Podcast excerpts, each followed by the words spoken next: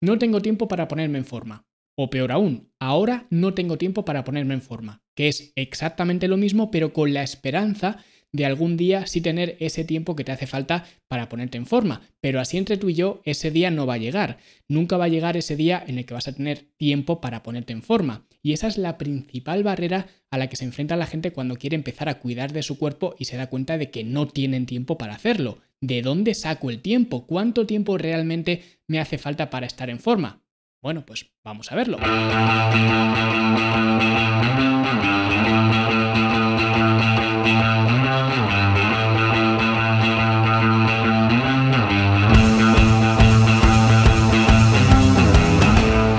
Si quieres empezar a entrenar en casa o en el gimnasio con un entrenamiento que sea simple, sencillo y sobre todo rápido, que no te consuma mucho tiempo, puedes ir a fitnesslanube.com barra lanzadera y descargar la primera fase del programa lanzadera, que es el primer programa que hacemos dentro de la academia y es un entrenamiento, como digo, muy simple, muy versátil y muy fácil de llevar a cabo y puedes empezar entrenando simplemente con este entrenamiento. Así que ya lo sabes, fitnesslanube.com barra lanzadera. Y ahora sí vamos a hablar del no tengo tiempo porque el no tengo tiempo es un argumento totalmente extendido, ¿quién no ha dicho no tengo tiempo para esto o no tengo tiempo para lo otro? Y es un argumento totalmente legítimo, es decir, efectivamente no tienes tiempo en este caso para ponerte en forma simplemente porque el tiempo lo estás llenando con otras cosas. Al final todo el mundo tenemos el mismo tiempo, la diferencia es cómo lo gestionamos y cómo llenamos ese tiempo. Por eso el tiempo no es algo que tú puedas escoger, es algo que va a pasar quieras o no. La diferencia es cómo lo gestionas y cómo te organizas para poder llegar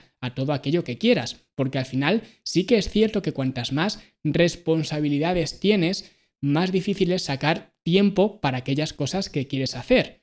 Y esto supone un reto para mucha gente cuando hablamos de ponerse en forma, porque la gente entiende muy mal el concepto de ponerse en forma. La gente entiende por ponerse en forma que es un acto, digamos, de egocentrismo, un acto superficial, y por tanto, puesto que tú no eres ni egocéntrico ni superficial, no sacas tiempo nunca para ponerte en forma, porque te piensas que es un capricho. Y eso es lo primero que tienes que cambiar.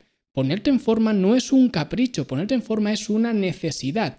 Y cuando lo miras desde este prisma, es mucho más fácil sacar tiempo para aquellas cosas que tienes que hacer para cuidar de tu cuerpo, porque hasta que no lo veas así, nunca vas a sacar más tiempo, porque como te he dicho, no eres egocéntrico ni superficial, solamente eres ingenuo. Eres ingenuo porque te piensas que ponerte en forma simplemente va de sacar abdominales para ir a la playa, pero ponerte en forma es mucho más que eso. Al final, ponerte en forma es hacerte mejor en tus actividades del día a día y permitirte seguir haciendo esas actividades que tanto te gusta hacer a día de hoy, permitirte hacerlas durante mucho más tiempo. Por eso es ingenuo pensar que no tienes tiempo para ponerte en forma cuando en realidad el ponerte en forma es lo que te va a dar más tiempo para hacer esas actividades que haces actualmente. Y digo que es de ser ingenuo porque ingenuamente estás asumiendo que lo que tienes hoy podrás seguir teniéndolo mañana. Estás asumiendo que porque hoy puedes subir las escaleras con normalidad, que porque hoy puedas desplazarte bien, que porque hoy puedas moverte relativamente bien,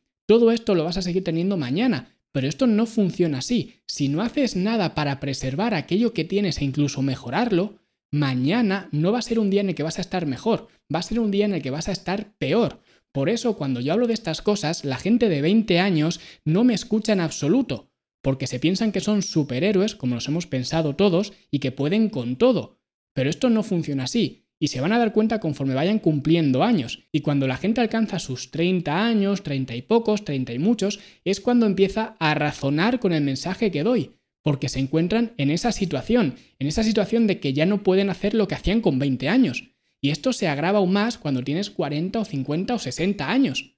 Siempre va a ir a peor a no ser que tú hagas algo para que vaya mejor, o al menos para que no caiga en picado. Y esto se hace cuidando de tu cuerpo, por tanto, si piensas que no tienes tiempo para cuidar de tu cuerpo, lo que estás haciendo es dejar tu cuerpo a la deriva. Y esto al final va a ser algo de lo que te vas a arrepentir. Porque yo siempre digo, cuida de tu cuerpo y tu cuerpo cuidará de ti. Pero si no cuidas de tu cuerpo, pues evidentemente no puedes esperar que tu cuerpo cuide de ti. Por eso, a todas esas personas que ahora dicen no tengo tiempo para ponerme en forma, para hacer todas aquellas cosas que requieren el ponerme en forma, yo siempre les digo lo mismo. Bueno, ¿cuánto tiempo estarías dispuesto a sacar a la semana para que el día de mañana no tengas que depender de un extraño para levantarte de la taza del váter? ¿cuánto tiempo podrías sacar? Y de forma automática aparecen nuevos huecos en el calendario, nuevos huecos en la agenda. La gente empieza a liberar mágicamente tiempo simplemente por el pensar lo que les puede pasar si no hacen algo hoy para mejorar su situación mañana. Y eso es lo que tienes que entender, que ponerte en forma no es una cuestión de hedonismo o de egocentrismo o no es algo superficial, es algo que va mucho más allá de eso. Es algo que te va a permitir seguir teniendo una buena calidad de vida durante más tiempo. Por lo tanto, no es algo que sea un hobby, no es volar un dron, no es ir, yo que sé, a jugar a la petanca o a lo que sea, o jugar a videojuegos, no es hacer algo que te gustaría hacer, es algo que necesitas hacer. Tienes que ponerte al principio de la cola, porque tú eres lo principal, lo primordial. Y si no cuidas de ti, no vas a poder cuidar de nadie más. Así que lo primero es cuidar de ti. Y cuando entiendes esto, cuando entiendes la importancia que realmente tiene el cuidar de ti mismo, es cuando de repente empiezas a tener huecos en ese calendario y empiezas a poder hacer aquellas cosas que hasta ahora decías que no tenías tiempo para hacer. Lo que demuestra que el no tengo tiempo no es una cuestión absoluta, sino que es una cuestión de prioridades y de organización, porque además el escudo que utiliza mucha gente con el no tengo tiempo lo utilizan además muy mal. Lo utilizan porque piensan que realmente ponerse en forma requiere muchísimo trabajo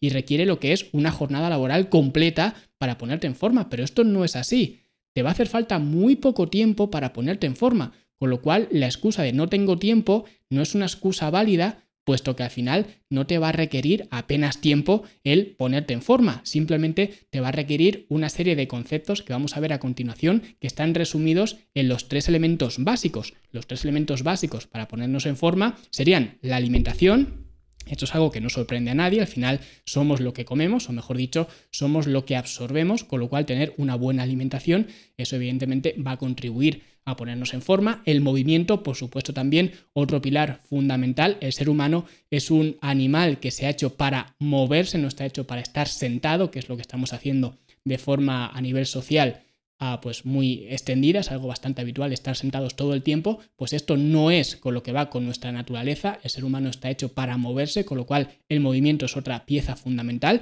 y por supuesto la recuperación para el buen funcionamiento hormonal, para estar recuperados para estar listos para llevar a cabo las tareas del día a día, para retrasar el envejecimiento incluso. Es decir, necesitamos recuperarnos, necesitamos dormir lo suficiente y de forma suficientemente óptima, es decir, tener una higiene del sueño para poder recuperarnos de todo lo que hacemos en nuestro día a día. Y ya está, eso es todo. Simplemente optimizar estos tres pilares que si lo traducimos a acciones del día a día, si hablamos de entrenar, tenemos que hacer entrenamientos con pesas, entrenamientos de resistencia, de musculación, que no voy a entrar en el porqué de todo esto porque ya lo he hablado en otros episodios, pero hacedme caso, os hace falta entrenar con pesas, con cargas, con resistencias, como lo queráis llamar, y no tenéis que entrenar ni seis ni siete días o dos, tres horas cada día en el gimnasio. En absoluto. Simplemente con tres, cuatro días que entrenéis en el gimnasio o en casa o donde queráis, simplemente recordad, aplicad tensión a los músculos y esto lo podéis hacer en casa, en un gimnasio o donde queráis, es muy simple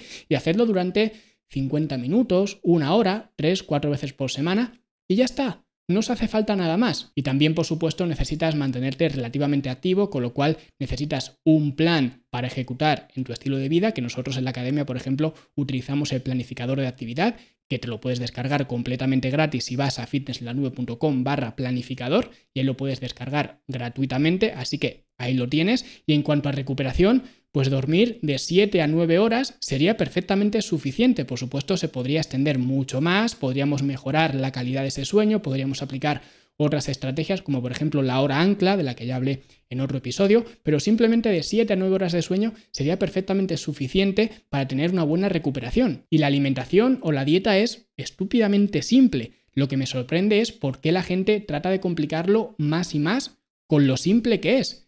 Y esto además tengo una pequeña anécdota porque ahora en agosto siempre suelo dejar una encuesta para que los alumnos de la academia pues valoren un poco la academia, digan qué es lo que más utilizan, lo que menos, qué es lo que les gustaría que hubiera en la academia y no lo hay. Es decir, simplemente para ayudarme a orientar la academia para lo que ellos necesitan. Y una alumna, que debía ser una alumna nueva, que no estuviera muy familiarizada ni conmigo ni con la academia, pues esa alumna en cosas ah, o sugerencias o cosas que le gustaría que hubiera, lo que ella decía era que le gustaría que hubiera algunos platos fit para poder escoger dentro de la academia. Y dentro de la academia lo que hay simplemente son algunas formas de cocinar los alimentos que utilizamos en el plan de alimentación, pero son formas de cocinar al uso, porque yo no sé lo que son platos fit, no sé lo que es eso. Yo me alimento de alimentos, no de platos fit.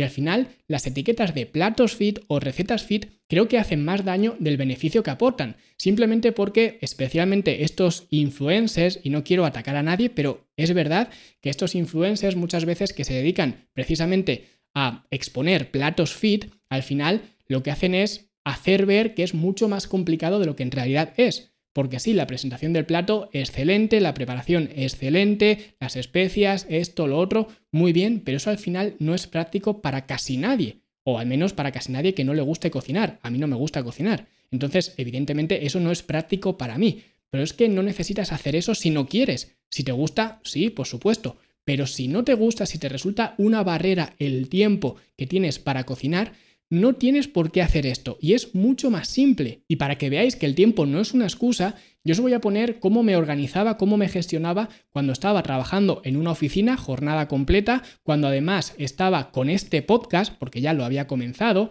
y además también estaba preparando el lanzamiento de la academia, cuando pues aún no lo había lanzado la academia, pero ya la estaba preparando. Entonces, teniendo en cuenta esto, mi horario fijo de trabajo era de 8 y media de la mañana a 1 y media de la tarde, luego teníamos un parón para comer y luego volvíamos de 3 y media a 6 y media. Ese tiempo, esa ventana de tiempo estaba bloqueada completamente porque estaba en la oficina, estaba trabajando, con lo cual todo lo que quisiera hacer, lo que sería la preparación del podcast, entrenamientos, pues eventos familiares o con amigos o lo que sea, tenía que ser fuera de esa ventana de tiempo. Y a raíz de esa ventana de tiempo es como me, me empecé a organizar. Entonces, lo primero que hice, ¿dónde coloco el entrenamiento? Podía colocarlo al final de la jornada laboral. Podía empezar a entrenar, pues si salía a las seis y media de la tarde, pues empezar a entrenar a las seis y media y apuntarme a un gimnasio donde pudiera ir a las seis y media de la tarde. ¿Qué ocurría? Que si lo hacía de esta manera, primero iba a estar muy cansado porque ya había pasado casi todo el día, iba a estar muy cansado, iba a estar muy perezoso, no me iba a apetecer ir a entrenar, además me iba a costar mucho más trabajo aparcar a esas horas en el gimnasio al que iba, con lo cual para mí no era práctico ir después del trabajo. ¿Qué es lo que hice? Lo contrario. Lo que hice fue ir a primera hora, ir antes de trabajar, que quizás no es el mejor momento para entrenar, pero para mí al menos es el momento más práctico y hasta a día de hoy lo sigo manteniendo, porque es la forma más segura de no saltarme entrenamientos, porque si me espero al final del día, luego, lo dicho, o estoy más perezoso o me surgen imprevistos o lo que sea. Si lo hago lo primero, no hay forma humana de saltarme el entrenamiento, porque nadie me va a llamar para hacer otra cosa, no me van a surgir imprevistos, etc. Tengo todo el tiempo del mundo para hacerlo antes de ir a trabajar. Y en este caso yo lo que hacía era ir de 7 a 8, a las 8 me duchaba en el mismo gimnasio y a las 8 y 20 estaba ya en la puerta de mi trabajo. Nunca llegué más tarde de las 8 y 20 y entraba a las 8 y media. Es decir, que tenía tiempo de sobra y además en esa época fue cuando empecé a implementar estos entrenamientos PHA eh, que empezaba a diseñar, que luego pues ya los coloqué en la academia y demás y han gustado muchísimo. De hecho, en esta reciente encuesta los alumnos más veteranos, una cosa que han pedido ha sido pues volver a recuperar esos entrenamientos PHA y lo vamos a hacer, de hecho estoy preparándolo porque voy a hacer un entrenamiento PHA que va a ser eh, pues apto para hacer en un gimnasio o hacer en casa sin ningún problema, ¿vale? Va a ser una mezcla de los entrenamientos en gimnasio y los entrenamientos archiconocidos en forma en casa, ¿vale? Y si no sabéis lo que es el PHA, si os pilla de sorpresa, pues ya hice un episodio también hablando de los entrenamientos PHA, que os lo dejaré pues por aquí o por abajo en algún sitio para que lo podáis eh, ver y, simplemente que conozcáis los beneficios del PHA, que es un sistema de entrenamiento que funciona muy bien, pero especialmente yo me di cuenta en esa época que funcionaba muy bien cuando especialmente los hacemos antes de ir a trabajar o a primera hora de la mañana, si vamos luego a estudiar o a lo que sea, a primera hora de la mañana funcionan muy bien, porque el flujo continuo de sangre por todo el cuerpo es una sensación muy buena, además nos ayuda también a recuperarnos y nos deja una sensación de estar activos, de estar preparados, que luego se puede aprovechar muy bien durante todo el día. Así que es un sistema de entrenamiento que a mí me gusta mucho y especialmente para hacer a primera hora de la mañana. Y en cuanto a las comidas que hacía y que sigo haciendo, el desayuno de los campeones que enseño en la academia se tardan 5 minutos de forma literal, no estoy exagerando, no es una forma de hablar, es 5 minutos literal es lo que tardo en prepararme el desayuno, con lo cual no creo que nadie tenga la excusa de no tener 5 minutos al día para prepararse el desayuno. Y luego las comidas, digamos, más fuertes, la comida y la cena, sí que se tarda un poquito más, pero a lo mejor unos 15, 20 minutos, no mucho más. Al final, en esa época yo sí que consumía productos animales, con lo cual, pues cogía a lo mejor una pechuga de pollo, cogía la cantidad que necesitaba, la pesaba, la echaba a la sartén, vuelta y vuelta, mientras partía unas patatas, las patatas al microondas 12, 15 minutos o 10, 12 minutos o por ahí, y ah, luego echaba unas verduras a, hervir durante 8 o 10 minutos también, y ya está. Y ahora que no consumo productos animales, pues puedo hacer lo mismo, por ejemplo, con el tofu. Cojo el tofu, lo meto en la freidora de aire y ya está. Le doy al botón y punto, no tengo que hacer nada. De hecho, no hace falta ni que esté. Muchas veces, actualmente, cuando preparo la cena, cuando estoy preparando la cena, me voy a la ducha, o sea, no tengo ni que estar allí. Porque al final los electrodomésticos están trabajando por mí, si queremos verlo así. O sea que el no tener tiempo para cocinar es totalmente absurdo. Y más ahora con los electrodomésticos que hay. Y además, para todas aquellas personas que sean un poco manitas en la cocina, electrodomésticos como los eh, robots de cocina, pues son muy útiles y les puedes sacar mucho partido. Y eso sí que es darle un botón y ya está, y olvidarte. O sea que en realidad, especialmente a día de hoy, el no tener tiempo para cocinar es absurdo. Incluso si quieres, puedes cocinar el doble, por ejemplo, a mediodía y ya tienes la cena preparada para por la noche. O sea que ni siquiera tienes que hacer lo mismo a mediodía y por la noche. Con que lo hagas una de las dos veces, ya tienes para las dos veces. O incluso si quieres preparar para más días, lo puedes hacer en una sola vez. O sea que en realidad el tiempo que te demanda el prepararte para cocinar o el cocinar la comida que te vas a comer después, no es en absoluto una barrera, porque es algo muy simple de hacer y que cualquiera puede sacar el tiempo necesario para hacerlo, solamente es cuestión de organización. Y además de esto, utilizaba también la técnica de los brisk walk, que ya he comentado también en otro episodio, hacía dos de ellos, uno después de comer y otro después de la cena, ¿vale? Dos al día, 10 minutos y ya está simplemente para estar más activo, para mejorar las digestiones, para mejorar el flujo sanguíneo, para mejorar pues eh, la glucosa en sangre, etc. Dos al día, después de comer, después de cenar y ya está. Y en cuanto a la recuperación, pues simplemente si me tenía que levantar a las 6 para prepararme, para desayunar, para ir al gimnasio y estar a las 7, pues me levantaba a las 6 y por tanto trataba de estar a las 10, 10 y media en la cama. Y si algún día, pues por lo que sea, no podía estar a las 10, 10 y media y estaba a las 11, seguía teniendo unas 7 horas de sueño. Con lo cual me aseguraba de eso y ya está.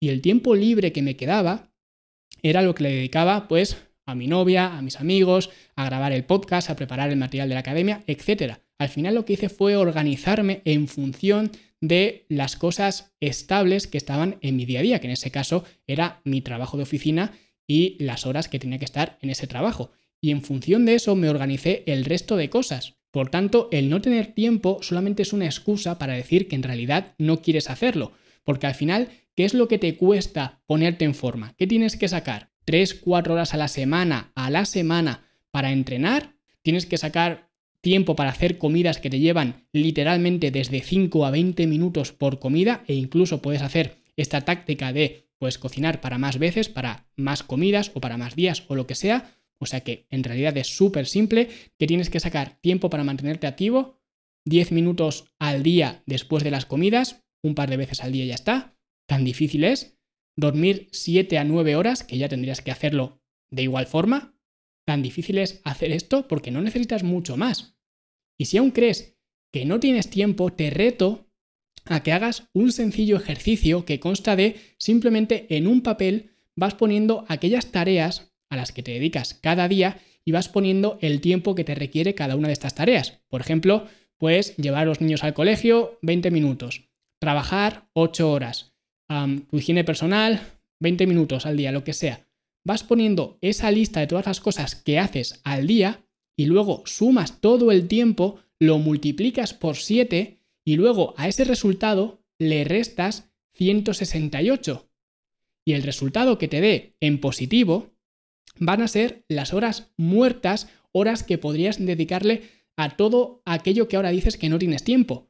Podrías dedicárselas a mejorar tu forma física, podrías dedicárselas a leer, podrías dedicárselas, yo que sé, a estar más con tu familia, a lo que sea. Esas horas son las horas muertas que pasas haciendo cosas como estar en las redes sociales o haciendo cosas que no le das importancia, pero que al final, si sumas toda la cantidad de tiempo que están esas horas muertas, esas horas que no las tienes contabilizadas, esas horas que no son necesarias, que no son realmente algo práctico de tu día a día, si sumas ese tiempo, te va a dar una cantidad de tiempo brutal que puedes invertirlas en ser mejor o en simplemente seguir siendo cada vez peor diciendo que no tienes tiempo para hacer aquellas cosas que dices que quieres hacer. Así que si haces este ejercicio, cuenta aquí abajo las horas que te han salido, cuenta aquí abajo en los comentarios las horas muertas que tienes y sobre todo cuenta en los comentarios cómo piensas de aquí en adelante aprovechar esas horas muertas para que ya no sean horas muertas, sino que sean horas en las que realmente estás haciendo algo que valga la pena. Así que cuéntalo aquí abajo en los comentarios, que estaré encantado de leerte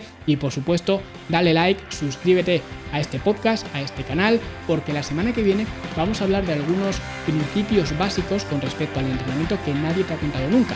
Así que dale like, suscríbete y esto lo veremos dentro de 7 días. Hasta entonces, hasta luego.